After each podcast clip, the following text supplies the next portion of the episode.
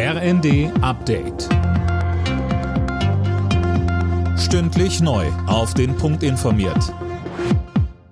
Ich bin Gisa Weber. Am Kölner Dom gelten ab sofort besondere Schutzmaßnahmen. Grund ist ein Gefahrenhinweis, heißt es von der Polizei.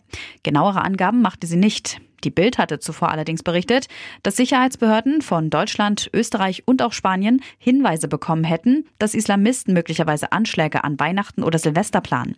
Der Kölner Dom wurde am Abend unter anderem mit Spürhunden abgesucht. Wer heute rein will, wird vorab kontrolliert. Auch nach Sturmtief Soltan wird es vielerorts wohl ungemütlich bleiben. Der Deutsche Wetterdienst warnt in mehreren Bundesländern vor starkem Regen und Schneefall.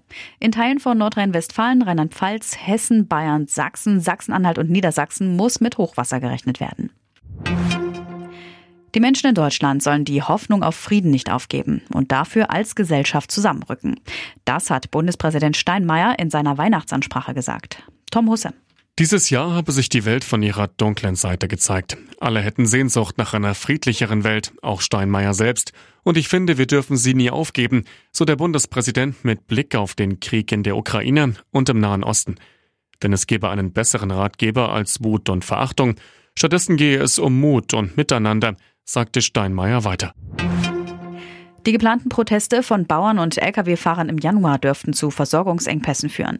Davon geht der Präsident des Bundesverbands Güterverkehr und Logistik Engelhardt aus. In der Bild sagte er, beide Branchen hielten das Land am Laufen. Keine Landwirte und keine Lkw bedeuten keine Versorgung. Alle Nachrichten auf rnd.de